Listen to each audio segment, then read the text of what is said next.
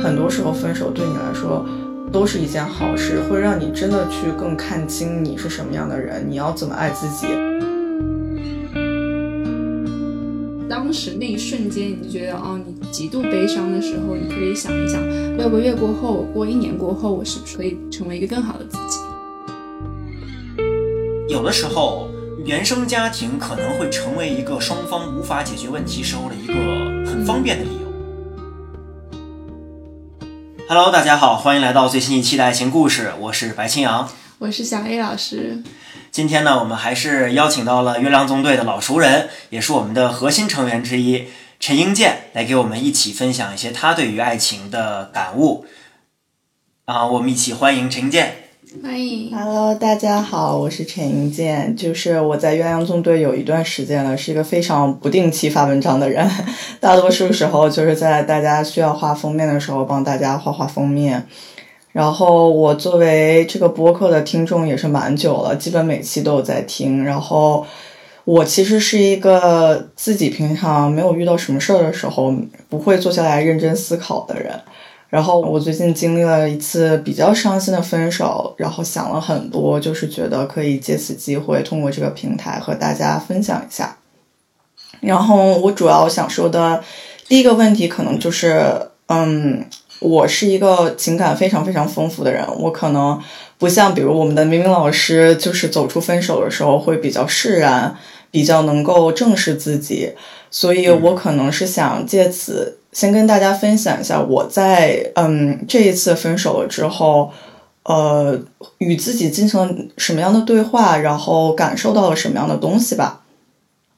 嗯，就是这。不是我人生中最惨烈的一次分手，就是那种你的 first love, first heartbroken 的那种感觉早都过去了。但是我觉得我在第一次分手的时候，其实是太急于让自己好起来。我花了很多时间，就是让自己开心，没有真正的去思考说我哪里做的不对。嗯，我觉得这个可能也是我没有很大的成长，然后并且把一些问题带到了我。刚刚结束的这段关系里，所以在过去的这段时间，嗯，我做了很多很多事情，然后我非常想知道我自己是什么样的一个人，就是在亲密关系里是什么样一个人。我想，嗯，嗯，我想知道我自己在亲密关系里真正想要的是什么，或者说，其实我真的准备好谈恋爱了吗？然后，嗯，我想了很多以后，我发现。我是一个非常想要一个稳定关系的人，就是我觉得人生中可能会有很多支柱来给你带来快乐，比如说工作是一部分，朋友是不呃是一部分，家人是一部分，那亲密关系也是一部分。然后对于我来说，我意识到就是亲密关系真的能给我带来很多很多的快乐，就是可能对于别人没有那么重要，但是对于我就是很重要嘛。然后我就觉得我可能是太过于渴望这种东西，有的时候其实是没有正视说。我真的作为一个人，准备好和一个人去解决我们两个人很多的问题，一起去呃 build a life。我觉得这一点就是最根本的来说，是影响到我自己两段关系的一个很主要的原因。然后我也渐渐的发现，如果你承认自己这方面的不足，你承认自己可能确实有的时候太过于想要什么的时候，是个很难的事情。你会觉得，就是我怎么是这样的人？大家都说人要独立，大家都说啊，现在女性不能靠男人。但是你会发现，你可能就是想跟别人产生这样的连接的时候，其实会很痛苦。所以这段时间，我其实是嗯，有试图去找过心理咨询师，因为我知道自己就是想要一个人引导我。想要一个人做一面镜子，可以让我看清我自己。嗯，但是很遗憾的是，我发现国内的心理咨询其实真的不是很 available。首先，对于我来说，就是价位是一个问题，我可能不需要花那么多的钱在上面。然后其次就是说，大家可能没有那么的 professional，真的会有人割你的这种情况，所以这个事情就导致我去和不同人的沟通以后，真的没有一次嗯成功的进入第一个所谓的 session 吧，说来就很奇怪。然后我就开始去看书，不是说跟任何跟情感直接相关的书。我去看了很多很多的小说，以前买了没有时间看的小说，我觉得我真的是逃到了另外一个世界里。这个世界可能没有我想要的答案，它只是别人的生活，别人的角度。我看到了很多不一样的东西以后，就觉得就是我的眼界真的太窄了，我只能看到我想看到的东西。说白了，这是一方面，就是让我看明白了，我自己其实看就是说白了，就是视角还不够宽。另外一方面，我觉得就是说。嗯，我希望有一些认同感，我希望得到一些认同感。可是这个东西说白了，就是大家都理解你很难过、很伤心，但呢，但是真的很少有人能跟你在生活上保持同一个节奏，跟你一起伤心。然后我就希望，就是我可以看到一些这样的故事，去告诉我，就是说我不是这样唯一一个人。我在经历一些大家都经历过的事情，就是人可能因为很多原因会心碎，恋爱只是一部分，你可能会经历很痛苦的事情，你可能会经历家里的一些事情。然后我做一些非常蠢的事情，我居然去了小红书。我觉得小红书是我，就是我最不应该去的地方，因为是它严重制造了我剩下所有的焦虑。做完这件事以后，我就觉得啊，我不可以这样了。然后有一天在办公室的时候，我真的是在帮同事搜资料，我在 YouTube 上搜。视频的时候，就是因为当时在做一些跟网红有关的呃调研，然后就跳出来一个澳大利亚澳大利亚女生的一个网红，她是做美妆时装的。但很有趣的是，她点击量最高的一个视频，并不是她真的专业领域，是她用视频特别真诚的记录了她自己嗯。失恋以后三个月的生活，就是他没有那种剪辑的特别 emo 啊，引起大家共情，它真的是一种像纪录片的形式呈现出来了。然后你就看到一个人从一开始在那里哭泣，在那里崩溃，因为他当时的嗯那个那个视频制作的时候，他还是在澳洲的封城三个月，所以他一直是一个人零社交，就是你能感觉到他非常痛苦。他在哭，他在崩溃，然后他真的就是在视频的最后，再到第三个月的时候，你看到他肉眼可见的精神状态变好了，没有奇迹发生，但是他就是这么过来了。然后我觉得，就是这是我第一次亲眼看到说。呃，一个人的变化是这么大，以及亲眼去目睹一个人怎么经历这些心碎过程，反正是给了我很大的鼓舞。然后同时，这个女生分享了很多，就是她是怎么正视她自己的一些问题的。然后我觉得也就是非常的受用吧。所以我觉得可能就是这些事情认认真真的给了我一些机会，让我去审视自己。嗯，其实我我认识陈建已经二就小二十年了，然后。在这个过程里面，其实其实他的情感经历，我算是呃全程有在目睹。然后呃，我也大概就是我也知道他在，因为我刚才听到一个细节嘛，他说他在之前可能他简单来讲就是没有好好的体验过失恋，就是这个失恋这个过程是什么样的。嗯。然后这一次他可能有一些不同的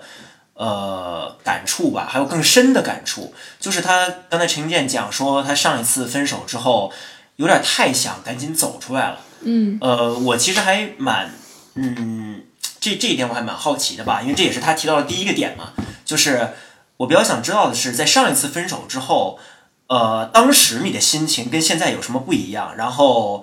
呃，当时你那个特别想要走出来的心情有没有影响到你说你赶紧去找你的下一个下一个对象？嗯，是这样的，嗯，我当时。想让自己好起来，最大的原因是我真的觉得我的世界都崩塌了。我觉得是那种亲人不要你、背叛你的感觉，而不是单单的说你的男朋友选择离开，呃，离开你。因为我跟嗯那个男生在一起时间真的蛮长的，然后嗯，我觉得就是那种想法，现在我想想非常的。可以说是幼稚的想法，就是说你觉得你失去了这辈子最爱的人，但其实这是个悖论啊。说你当时很痛苦，你肯定会这么觉得。但是你比如说咱们小的时候，会偶尔幻想说以后自己的生活是什么样，就在你所有幻想的生活里，包括爱情的这一部分，你一定不会觉得说，呃。我的那一位 soul mate 是会离开我的人，就是咱们小的时候一定不会这么想，所以你现在想想就是很不可思议。我当时怎么就会觉得说我失去了这辈子最适合我的人？我觉得就是当时那个想法，就是让我非常想要开心的原因。我觉得我必须要证明，就是说我没有，呃，失去这辈子对我最重要的人。所以我觉得。我没有办法正视说我做了什么事情可能导致这个人离开，因为如果一旦我觉得我错了，那可能就是我会后悔，我非常害怕。嗯，这是第一点。但是第二点，说我有没有为了赶紧好起来，进入到下一段关系，就是我不得不说，我是 真的没有这个能力。就是当时我的状态是属于那种，我希望自己可以开心，但是如果我一旦想到说我要去跟别人说话，我要去跟别人重新去。构建一个亲密关系，从聊天、吃饭、约会这种事情开始，我觉得生理上的就是恶心，不是我不能说，就是因为这个关系已经结束了，我完全有权利去做这件事情。但是我觉得我就是没有准备好，我没有办法再相信有一个人可以这样进入我的生活，然后他可能还要离开，就是这件事情我是完全没有办法在那个阶段接受的。我觉得是当有一天我真的就是。想起来这个人，想起来这段关系不怎么难受的时候，我突然发现，哎，我好像也开始注意到周围其他的男生了。我就是好像我是真的对他们提起兴趣了，嗯，但是具体这个转折点其实没有一个很突然的转折点，它就是那样自然的发生了，所以还挺神奇的。嗯，我我其实想到了，就是刚才陈建提。那个澳大利亚的网红女生的时候，其实也讲到了，就是三个月的这个时间跨度，人们可以发生什么样的变化，包括她讲她自己怎么样才能够进入下一段恋爱。其实我想到了我前两天的一个亲身经历，我好像有跟陈建讲，我肯我肯定跟薛老师，我肯定跟小叶老师讲了，就是，呃，我那天一个人去去看。心理咨询师完了之后，我要去处理《月亮纵队》的排版问题。然后呢，但是那个时候已经来不及回家了。然后我就去了那个摄摄政街旁边的一个咖啡馆坐着。然后在咖啡馆里面处理完纵队的事情之后，我就去赶地铁。然后下了地铁之后，我我当时因为我一直在用手机沟通，就是纵队的各种，比如要修改的东西什么的，很就是一直没有看路。然后我就是因为要进地铁站，我就。拿起我的信用卡刷了一下卡机，就那么一秒钟，我一抬头，我就看到了我前女友。我就是，然后哦，真的吗？他就站在那个刚进地铁站，然后那面墙面对我的那面墙的正中间，然后应该是在等人。然后当时我真的是浑就是浑身浑浑身都就是真的是吓了一大跳，对，赶紧落荒而逃。然后呃。我后来就跟我朋友讲起来，就是尤其是当时跟我们俩都是共同好友的朋友讲起来这个事情，然后我们其实我也简单的就是问了问他，就是关于我前女友最近的这个生活状况怎么样，然后我就听我的朋友跟我吐槽说，呃，说我前女友这段时间就是一直虽然跟我的朋友一直在说什么要封心锁爱，但其实，呃，其实。也一直在，就是一有一直有在谈恋爱，就包括分手啊，然后还有在进入下一段感情什么的。然后我就想起了我们当时，就是我刚跟他分手的时候，然后他给我打电话，嗯，然后是我们打了最后一通电话，然后他就他也跟我说了很多，就是刚才跟刚才陈明健说的那些反应很相似的话，就是呃。就觉得你是你是我遇到过最爱我的人，然后我没有办法接受你离开我什么的，就这种话，其实就是当时其实我也有同样的想法，然后呃，但是后来随着时间的推移，就真的是逐渐的，那个人那个人离开你的生活够久之后，你似乎就真的就是越来越平静，然后你会越来越好，而且在当时刚分手那一刻，你有了那种心脏的生理疼痛，也逐渐就会。就会真的就是消失，所以，呃，当时间足够久之后，你也会发现，哦，对方其实也又重新开始了他的生活，然后这，然后有别的感情，说不定有他更爱的人，然后找到他更适合他的人等等。所以就是我想到了我自己的这个故事，然后也想到了我自己和对方的心路历程，然后我觉得，嗯，分手这个事情可能就是怎么说呢？我觉得就是。可能每个人必须得自己去体验过一遍之后，你才知道整个完整的过程是什么样。嗯，而且像是我们之前说的，就是，嗯，你当时就是包括是你第一反应肯定是有生理疼痛，你当时肯定觉得说是哦，我不可能过这个坎，就是说啊，我的世界崩塌了。但是其实我我相信我们之前播客也说过，过了大概呃一年或者是半个月，你就会发现，我当时我怎么这么傻？我怎么会想？我怎么会这么想？我怎么会想说啊，我没有他过不了，过不了做任何事情，呃，没有他我的世界就不完美了。但其实你你把自己放在嗯之后的六个月里面，就是你可能会觉得啊，没有他其实也无所谓，我也可以过得很好。还有一点就是，我觉得之前就是，其实也有男生跟我说过说，嗯，我我觉得就是没没有你，就是我发我觉得我自己无法再爱上一个人，就这种话。但是就过了两三个月，我就看到他和其他女生在一起，就这种事情经常发生。对对，对，我就觉得，嗯，可能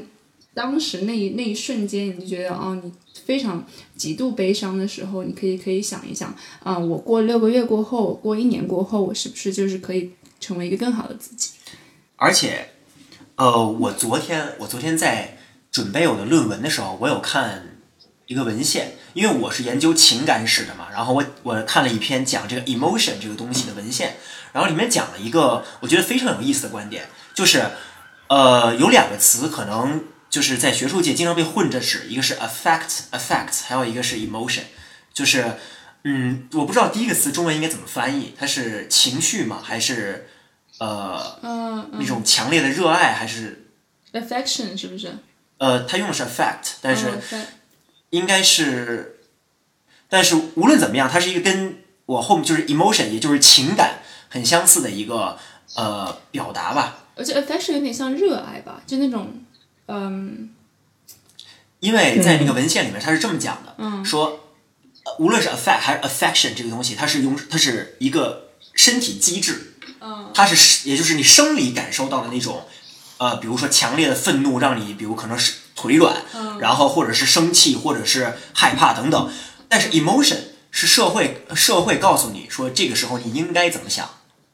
你这个时候应该生气，你这个时候应该感动，你这个时候应该为你失去恋人而感到而感到难过。所以人们在遇到 emotion 的时候是会夸大自己的那个原本的那个 affection 的。嗯就是你身体机制会认为你有你你很疼痛，你的 emotion 告诉你哦，我应该把它放大百倍以表达，这样的话我可能会达成某种目的，比如说挽留他，或者是让别人告让别人知道我现在很痛苦，让别人知道我现在需要安慰。所以 emotion 是一个呃，无论是无论是你呃知道的，还是说你潜意识的，就是你是一个需要别人反馈的一个目的，你是有一定策略性的在使用情绪这个东西的。所以人们会不自禁的把自己那种状态夸大，会跟别人说啊，我觉得你是我，你是你是我最对最无法割舍的人等等 这些话，他自己可能会相信啊，但是他也是潜意识的一种策略。嗯，嗯，我觉得这个是很有意思的。可能更多的是自己感动自己，emotions。对对对对对对，对，而且就是我刚刚听你们俩想说的时候，我就在想，就是你看分手其实本质上就可以理解为是你的心受了一次伤嘛。但是如果你只是因为你的心受了一次伤，你比如说没有好好照顾好自己，没有好好生活，你的人际关系、你的学业、你的身体都受到伤害。但六个月以后或者一年以后，当你的心已经愈合了，然后你就会发现，你生活的其他部分都因为这一件事情被你搞垮的时候，我觉得人一定会更难受的。对对就那个时候反过来的情绪是非常不值当的。对对对，就是，而且而且我觉得很就是。这应该是一个恶性循环，就是你当时因为情感的事情彻底崩溃，然后你把生生活的其他部分也都搞垮了，然后你等，然后你回头一看，哦，我的生活怎么也也崩溃了？就是他们会倒置，他们会把这个逻辑链倒过来，就是明明是因为你先崩溃，导致你不去，可能对于其他的事情没有办法上心，然后导致其他事情的崩溃，但可能很多时候人们会不自禁的认为。福无单福无双至，祸不单行。这个时候就是所有的事情都在汹涌着向你，所有的恶事都在汹涌的向你袭来，导致更进一步的崩溃。其实我我跟小薇老师身边也有类似的例子，就是呃，因为情感情感的问题，然后呃导致生活其他部分渐渐的也开始出现各种问题。但是这种就是，首先你肯定是没有办法跟对方讲道理的，对，然后，然后其次就是，就算你可以讲道理，你对方能不能够真正意义上走出那个情绪，也是另外一回事儿。所以这个真的，我记得咱们上一次就有 聊过这个话题。我觉得这种事情真的是，你说光交给时间吧，我又觉得有点太悲观，太太嗯，听天由命。所以我也不知道这种状态下应该是什么样的处理方式是最好的。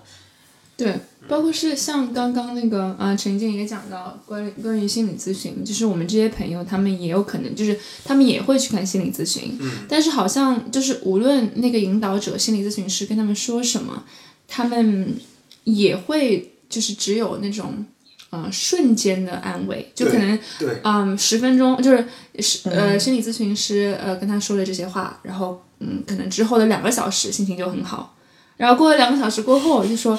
哎，就想到那个渣男，嗯，对，所以这个我我也我也不知道，就是怎么样才是最好的一个办法去解决。嗯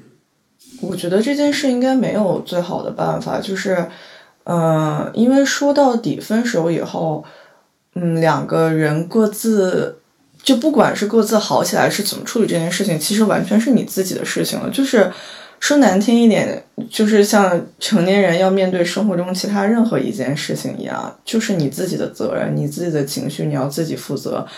你由此过得好坏都跟另外一个人没有关系的时候，我觉得可能在某种程度上就会强迫你学会去自爱吧。我觉得我之前从来没有这个从这个角度去看待分手这件事情，会觉得说只是一个伤害我的事情。但是我现在就这两天之后，我真的不这么想了。我觉得其实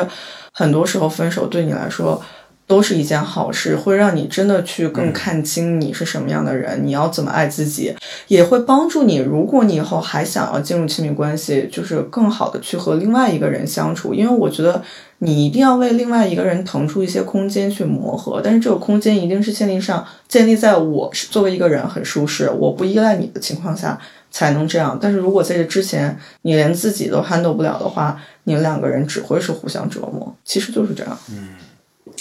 我想了想，想了想我自己，就是，呃对啊，你当时分手过后是怎么走出来的？呃，我觉得分不同的还，是你还没有走出来？我觉得分 分不同的不同的阶段吧。就是我我应该跟不很多朋友都说过，说我每每次亲密关系、每段情感，其实都教会了我很多事情，然后我真的都发自内心的感激他们。所以我觉得这本身每一个分每次分手，确实是一个很好的审视自己的过程。呃，就比如我在呃，可能我在一六一七年那个时候，我还是就是真的是什么都不懂的青涩男生的时候，当时会有很多在情感上处理的不不好的地方，然后会有很多现在一看啊、我怎么那么大男子主义等等这种让对方就感到不愉快的事情。然后后来分手的分手之后，我再去审视，哦，原来可能哦，原来是这件事情我应该是做的不对了。然后后来呢，等再进入下一段感情之后，我就会这个注意这些方面。然后等再遇到问题，可能没有没有能够最终解决，然后呃分手之后，我又会想，哦，可能是因为我沟通不够，然后就学会了更好的沟通。然后等再进入下一段之后，我就学会了。更好的沟通，然后最后如果还没有解决掉呢，那我可能就走不出，就可能没有办法完全走出来。呃，但是确实每次我觉得都是一个很好的审视自己的机会。然后，呃，我我自己吧，至少我自己，我有感受到我在这个过程中是在进步的。嗯，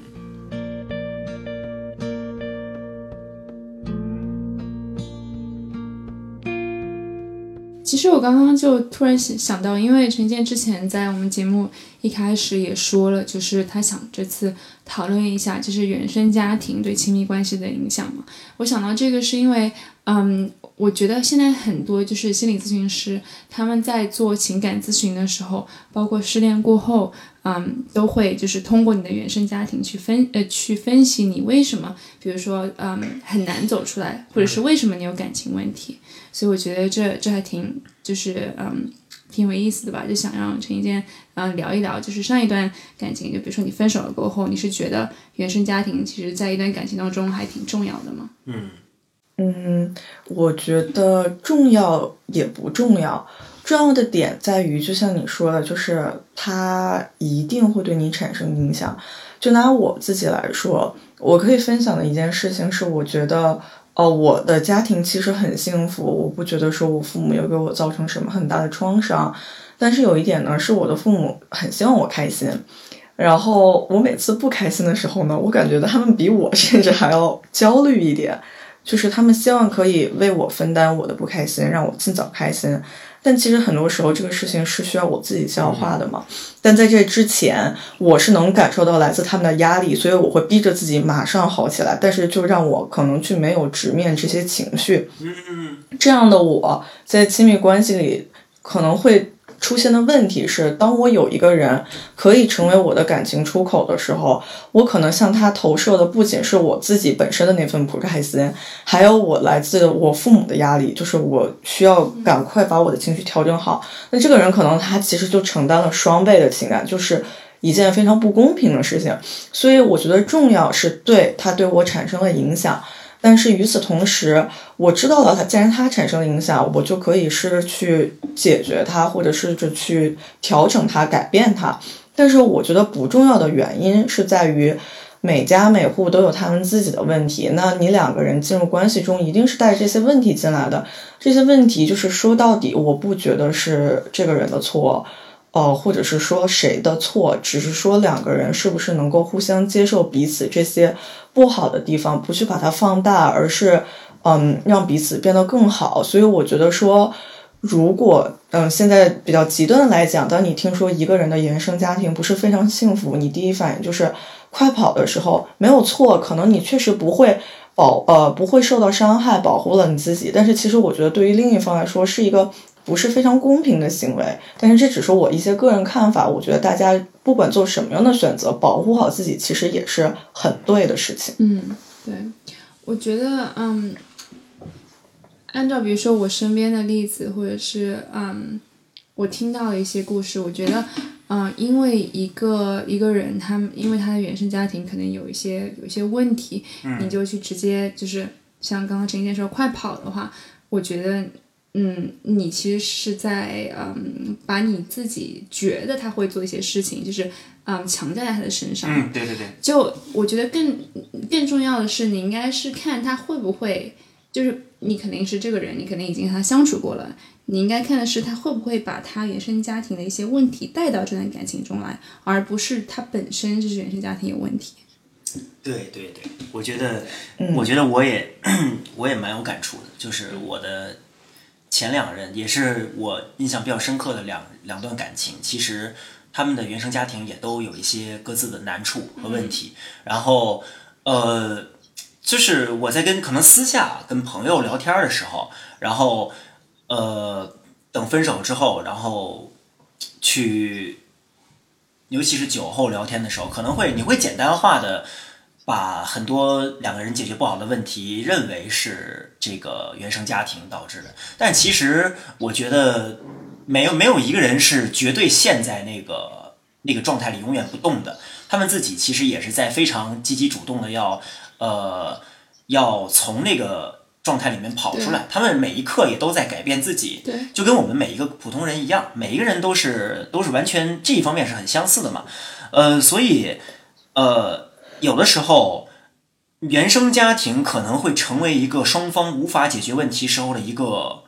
呃，怎么说呢？理由。对，一个很方便的理由。嗯。就是因为这个，这个对于这个对于双方都有好处的。对于这个的确有原生家庭问题的那一方来说，这是他自己给自己卸下包袱的一个方法。嗯。这样有的时候其实他可以不去做很多事情来改变自己的。然后另一方面，对于另一方来说，这个也是把自己身上的责任全推掉的一个方法。啊，你看，不是我的问题，是对方的问题，对方怎么怎么样，怎么怎么样。所以，呃，我觉得在谈恋爱的这个过程中啊，呃，可能最好的方法还是忘掉双方，至少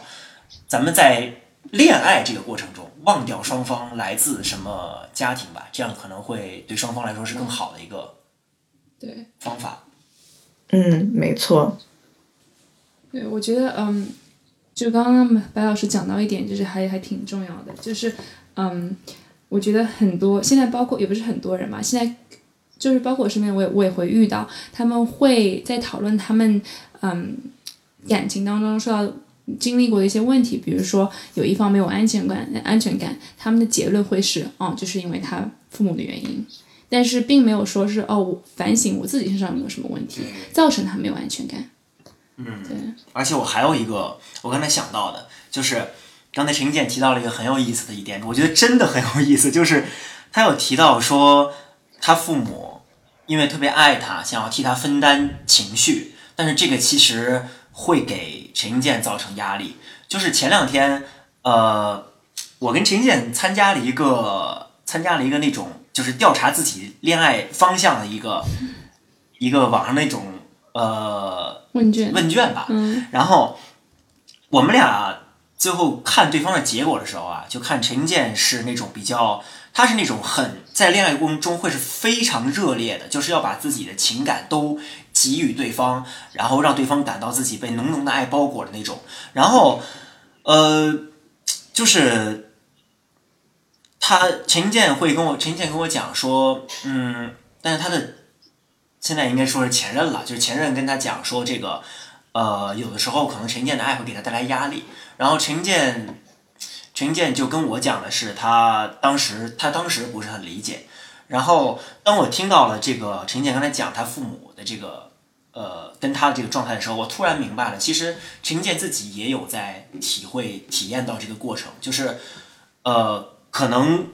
过于明显、过于猛烈的爱的确会给对方造成压力，就是当然这种压力在每个人身上体现的方式不一样。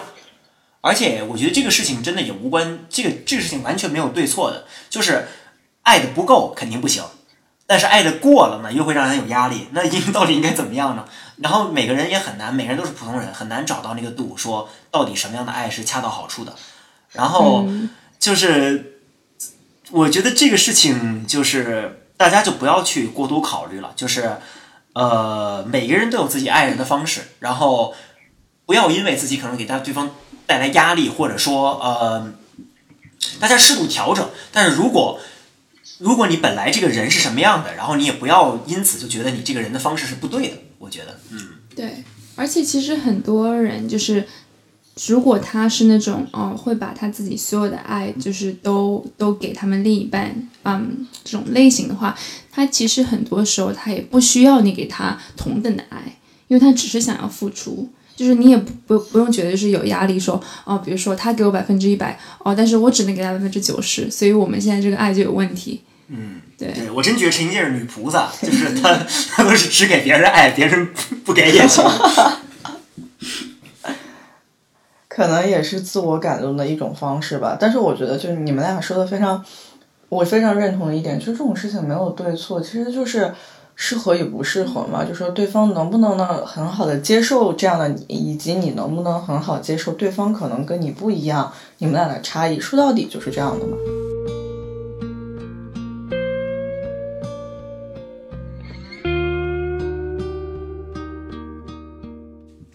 然后我觉得除了刚刚你们说的这些，嗯，原生家庭问题，我最近想了很多。然后我还反思到了一件，我觉得作为女生讲可能会非常有意思的一个事情，就是我觉得我自己在亲密关系里是一个，呃，当情绪失控的时候蛮暴力的人。我当然不可能重拳出击，我没有那样的身体素质，但是，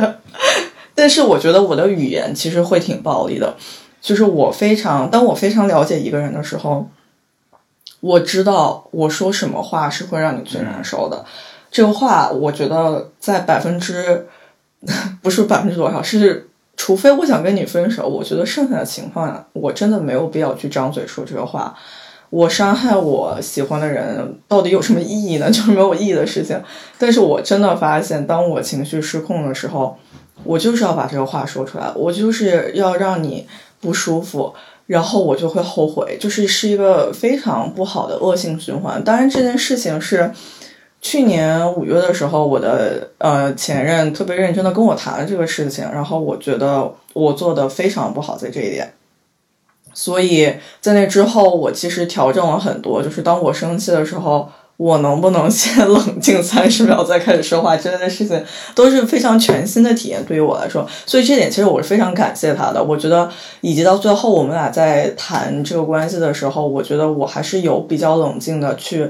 在我的能力范围之内，没有说很多很过激的话，我觉得这些事情其实都是慢慢学习吧。然后，但是我觉得作为女生来说，当你说这个东西很暴力的时候，其实就是非常有意思，因为大家可能就是比较 stereotype 的事情，都是在亲密关系里可能是男性会做这个暴力行为的人。但是我现在觉得，就是女生的暴力可能有的时候是从另一面呈现出来的。其实语言暴力，我觉得如果你长期对一个人说这样非常不好的话，他。就说句实话，他承受的这些压力未必比一个家暴真正被家暴的人承受的压力要小。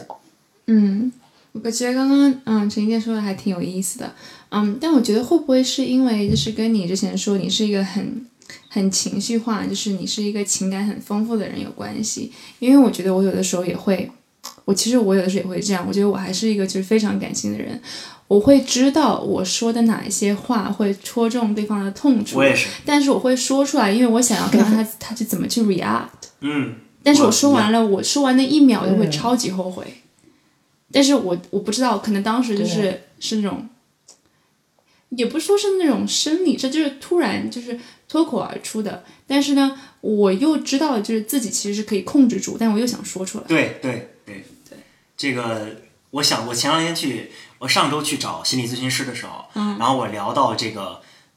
我我有一些我有一些很奇怪的行为，就是尤其是 我举个例子，就是我跟跟你们俩的状态很像，就是我在踢球的时候，就是我我其实是很冷静的，但是我会想要我能控制住，但是我想要挑衅对方，我会故意的想要挑衅对方，看对方什么反应。激怒对方，说一些话呀，或者是做一些行为来激怒对方，就是我其实能控制，但是然后我做完之后我也会后悔，但是我当时就是会想要去做，我要去看对方怎么反应，然后说完那一瞬间，我先是爽，然后是后悔，就是我跟心理咨询师聊这个事情，然后他的结论肯定就是，其实我没有没有听他说，我也大概能知道嘛，就是因为压抑，因为这个可能生活中你没有很多机会让你说这些话。但有时候你又想说，对对，你又想说，就是每个人都想让自己爽。那爽的方式，你有时候你当然你不可能，比如说你有不爽的时候，你不可能全表达出来，那对方可能就不行了，那最后两个人可能就吵起来了。所以你可能有时候会改说话方式，你有时候可能会忍，但是这两个行为可能都会让你就是很不爽，憋着。然后就会在一些你真的觉得就是哦我不行我我真的很生气的时候，你会喷发出来。而且有的时候生气是一个，就像我刚才说，呃，一个很方便的一个借口一样的，就是生气的时候，尤其是当你已经让对方看出来你很生气的时候，其实是给了你自己一个借口，就是我现在说什么，当我冷静下来之后，我可以不负责，因为我现在是失去控制的状态。嗯。对方也一定知道，对，就是你。其实，其实说到底，我觉得陈英健啊，还有我这种，就是咱们仨吧，刚才说的这种行为，其实都是还是有安全感的，就是知道对方一定不会在事后追究。嗯，就是我知道我在球场上做的事情，下了球场，双方就不会再纠缠，双方肯定就是哎呀，场上嘛都是都是兄弟，这个踢完就没事了。然后，然后两个人。谈恋爱的时候也是，吵完架之后第二天和好的时候，两个人其实也不会再谈那件那件事情，就是这是有安全感的体现。如果没有安全感的话，不会这么确信对方不会追究，嗯，可能就不会这么样行为。嗯，我这是我的一个猜想。你记不记得之前我好像我好像和和和你聊过，就是我觉得就是我们俩就是那种很会看眼色的人，嗯，就是我们俩在吃饭的时候都会看每一个人，他们比如说有没有人没有被照照顾到，然后有没有人就是真的有点不开心，然后会找他聊天，然后我们俩就聊过，但是我们俩当时得出的结论就是，就导致我们俩都很累，就是每次吃完饭就感觉像是。天啊，像是吃了五顿饭一样，然后，然后，所以我就觉得这可能就是因为我们很多情绪，就是我们因为要照顾到很多人的情绪，所以我们自己的情绪就一直憋着，所以有那么一瞬间，你就说哦，算了，我都憋了这么久了，干嘛还要再憋？对，这个陈英健也是完全一样的一类人，就是我在北京的时候，我在北京的时候也是，就是我我们很多人一块吃饭的时候，我相信我跟陈英健都有无数次的体会，就是不仅仅是别人，我们俩我们俩自己。也能够感受到哦，对方的情绪有什么细微变化，然后我肯定比陈英健更明显，但是陈英健我也能感觉到陈英健的情绪变化，更别说其他那些在座的各位了。然后就是我觉得这也是为什么，我觉得这点咱们仨真的可以聊到一块儿，就是、呃，所以可能也是为什么我觉得在那种那种状态下，可能说出的话反而会更伤人一些。对，嗯对。但其实说到这个吵架，就是嗯，呃，语言暴力吧，或者是应该怎么处理？其实我有个朋友，他他现今年大概三十三十三岁了，就比我们大很多嘛。然后他跟我说，他这些年就是和他前女友和他女朋友什么吵架，他得出的结论就是。他找到了一个很好的解决办法，因为他说他是因为他以前也踢足球，所以他就比较你知道，他就这个这个人的情绪有的时候很激动，就会说一些跟你一样，新的 stereotype 出现，对，但是哦，对，不好意思，就是如果我没有听这种踢足球的，我不是说你就是暴力，但是 但是是他说，呃，他之前比如说，嗯，本科的时候，十八到二十二岁的时候，他就说他当时就是想到什么说什么，就会导致他们吵得不可开交。嗯，但是他，嗯、可能到二十五、二十六岁的时候，他就会吵架的时候就什么都不说，或者是可能会给一些很简单的回应，但是他会说啊，要不然我们先冷静，嗯，可能几个小时。他在那个几个小时之内，他会坐下来写一封信。嗯，就他说他在用手，就是把写出那封信的时候，其实他嗯，像是他大脑里面都会把他那些之前想说一些非常非常偏激、非常就是嗯，也算是很让就是脾气很差、让对方很不爽的话，就会简化成一些就是非常有条理的话。嗯，所以他就会把那封信给对方，然后一般第二天他们都会把问题解决掉。嗯，对所以有的时候可能，比如说你打字的时候也是啊，因为打字很快啊，对，你就会想到什么就打什么。但是你在写的时候，你就会想说，哎，其实我不应该这么说的，要把它擦掉，继续写，是不是？所以可能我觉得这有可能是一个挺好的一个，嗯，大家可以参考的一个方式吧。嗯想我自己打字速度特别，优秀对你是那种快的人，一秒打打五十句的那种，然后你还打很多感叹号。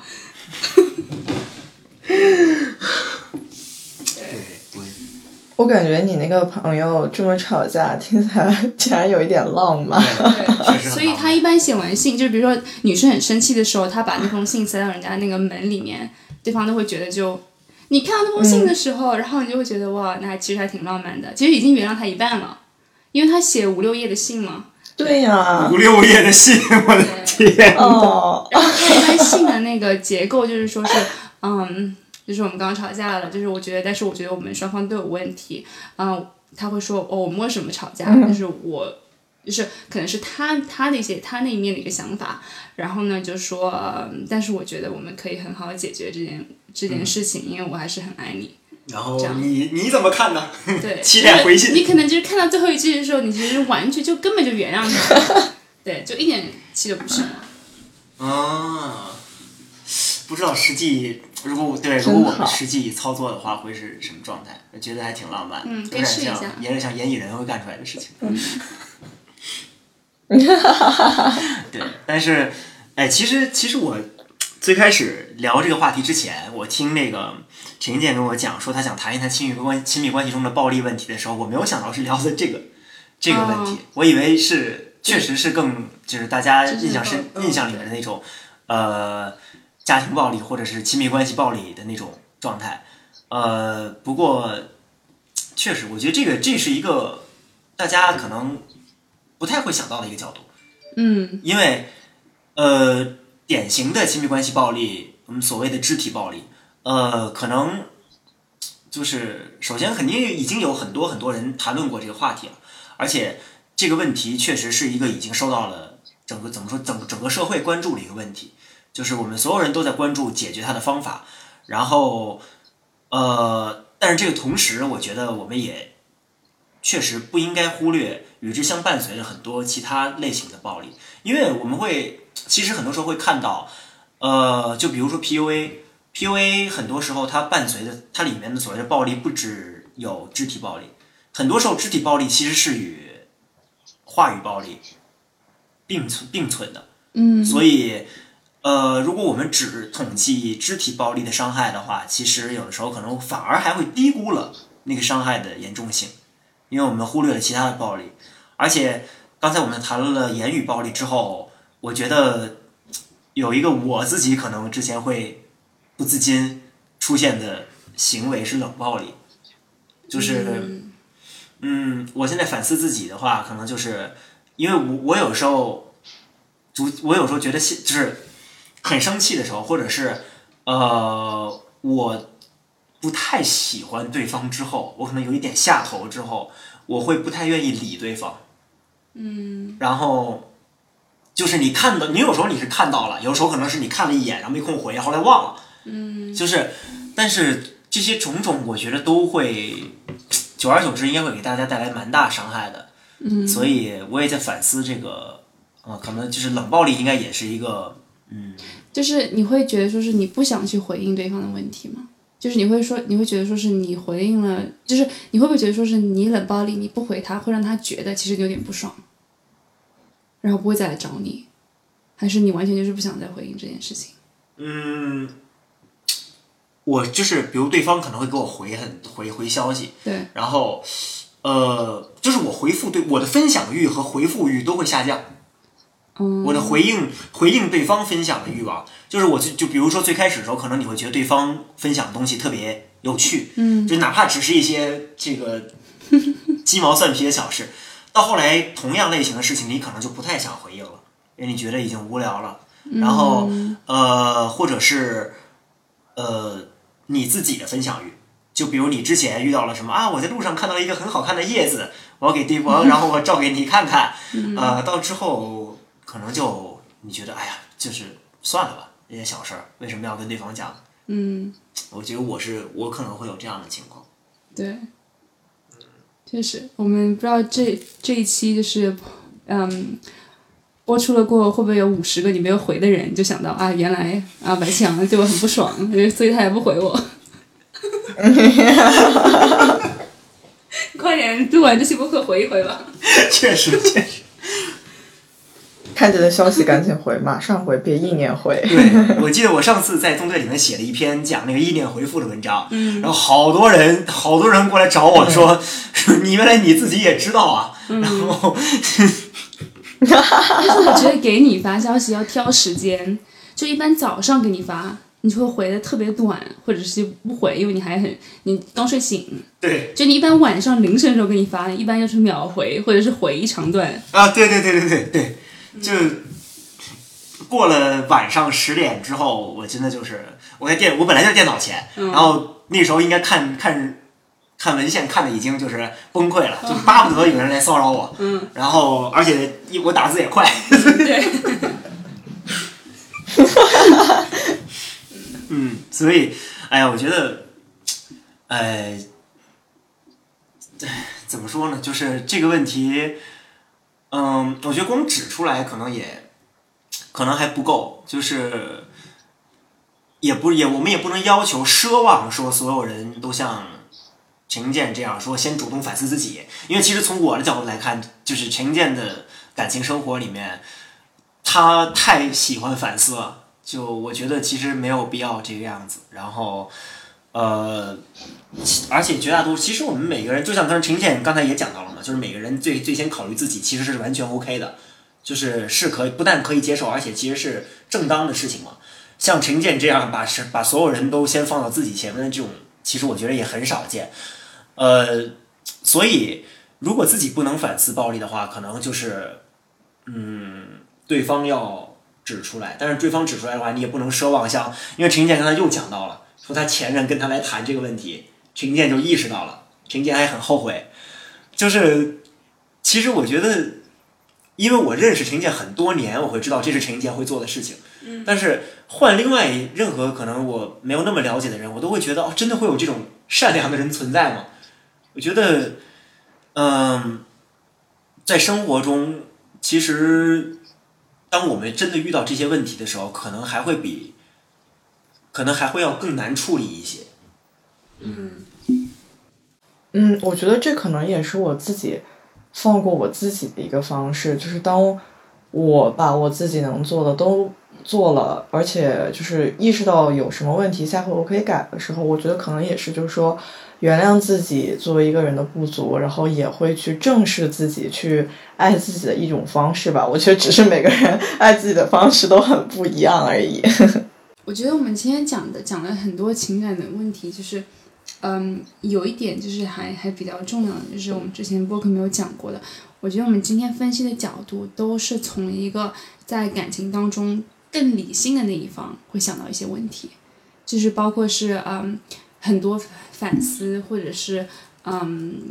就是会去想，嗯我是不是给他带来，就是我给他一些爱，他会不会感觉有点负担，或者是嗯他的原生家庭。嗯，对他有什么在这段感情有什么影响，或者是我的原生家庭在这段感情中有什么影响？因为我觉得其实我们身边很多人就是他们在谈恋爱的时候根本就不会想这种问题，就想的是啊，我们两个谈恋爱就是其实没有其他任何的因素，就是呃，就像是之前西兰花那样，我觉得他不会考虑这种这种问题。西兰花更多的是啊，我们今天就是嗯想去干嘛，可能吃什么，看到了一个叶子，对呀、对呀、就是他完全不会，完全不会就是去想啊、双方会不会是有有很多社会的因素，或者是双方家庭的因素带给这个感情很多问题。嗯所以我觉得其实，嗯，就我觉得这一期播客和当时和西兰花，或者是嗯，对，和那一期播客还还是一个挺好的一个对对比吧。但是，嗯，我觉得陈英健，陈英健就很像一个就是感性和理性同时存在的一个人。嗯，就是像我这种，就不说我了吧，像严严老师，严老师那种就是极端浪漫的人，嗯，他可能就是完全不会考虑任何这些方面的问题。我跟你这个人，呃，谈得来恋爱那就谈，然后谈不来的话那就拜拜。但是，呃，要是或者是一个极度理性的人呢，嗯，幸福计算器，是不是？对，那样又会又会让我觉得有一点。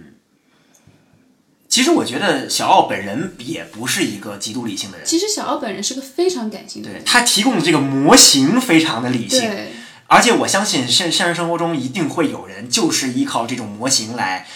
来计算嗯，我们两个人在一起性究竟是正数还是负数的。呃，但是这种我也觉得就是完全，那这个恋爱谈的还有什么意义呢？嗯，恋爱恋爱，对啊，恋爱恋爱谈的是情绪，谈谈的是你的情感。嗯，那然后但是陈英健就是那种呃理性跟感性同时存在吧，他会因为其实我会注意到一个变化，就是从二零年之后，呃，陈英健在跟我们这些周围的人聊起他的情感问题的时候，明显会明显关于情绪表达和情感表达本身的内容会比以前少了。然后一些周边的关切，比如说像这个工作、学业，呃等等这些会开始变多。觉得这可能也是因为步入到了人生下个阶段，对，出了社会找工作，哎，打工人，这有什么办法呢？很多事情不是自己可以左右的。打工人变世故了，真的打工人变世故了。哎，对，你们俩都是今年年初已经入职的人，嗯，我还要再当一段时间的学生。好好享受吧。好好享受，嗯真的。那么，呃，今天其实咱们也聊了蛮长时间的了，然后简单总结下来的话，其实我觉得今天，呃，聊的问题，其实我觉得之前好像都没有太触碰过。嗯，对，第一个是第一个问题可能会跟这个我们跟明导聊的那期会有一些联系，但是呃会有一点也会有一点扩展，就是明导讲了分手之后你通过什么样的这个实操你可以走出来，但是事实证明，从我对谭维明的了解来看呢，他自己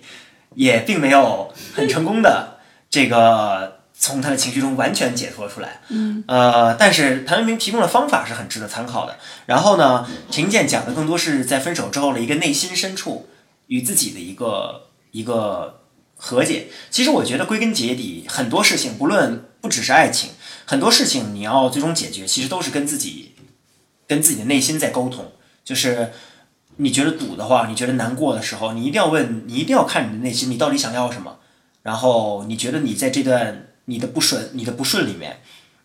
是因为你缺失了什么？你一定要跟自己沟通，要留给自己足够的时间，要学会独处。我觉得这是非常重要的一点。然后我身边也有朋友，呃，他们都是那种分手之后，可能恨不得第二天就过来找我说，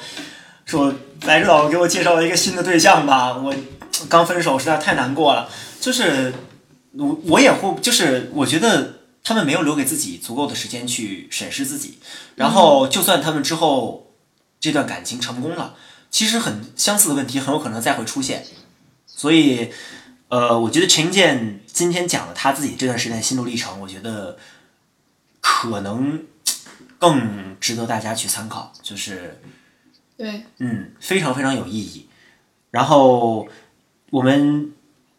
接下来聊的这个两个问题其实都还蛮敏感的，但是我觉得怎么说呢？这两个问题大家都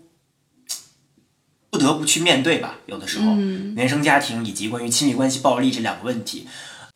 我想说的是，呃，无论无论听众朋友你自己或者你的对象遭遇了什么样的这个原生家庭的问题或者困难，要记住的是，你跟你的对象都不是受害者，然后你们两个人一定不要被这个问题所，就是不要困在这个问题里面，然后认为这个问题阻碍了你们的沟通等等。然后要积极的去寻求你们两个人之间的一个沟通和和解。嗯，虽然说我们因为这个周周围的这个社会关系而存在，但同时我们又是独立的个体，一定不要受到这个家庭的太多的情绪上的影响。无论如何，你们都不应该因为这个事情背负枷锁。然后之后就是关于暴力这个问题，就是我们在审视自己的同时。也肯定不能够说，也同时要注意说，这个你们关系中对方的这个行为中，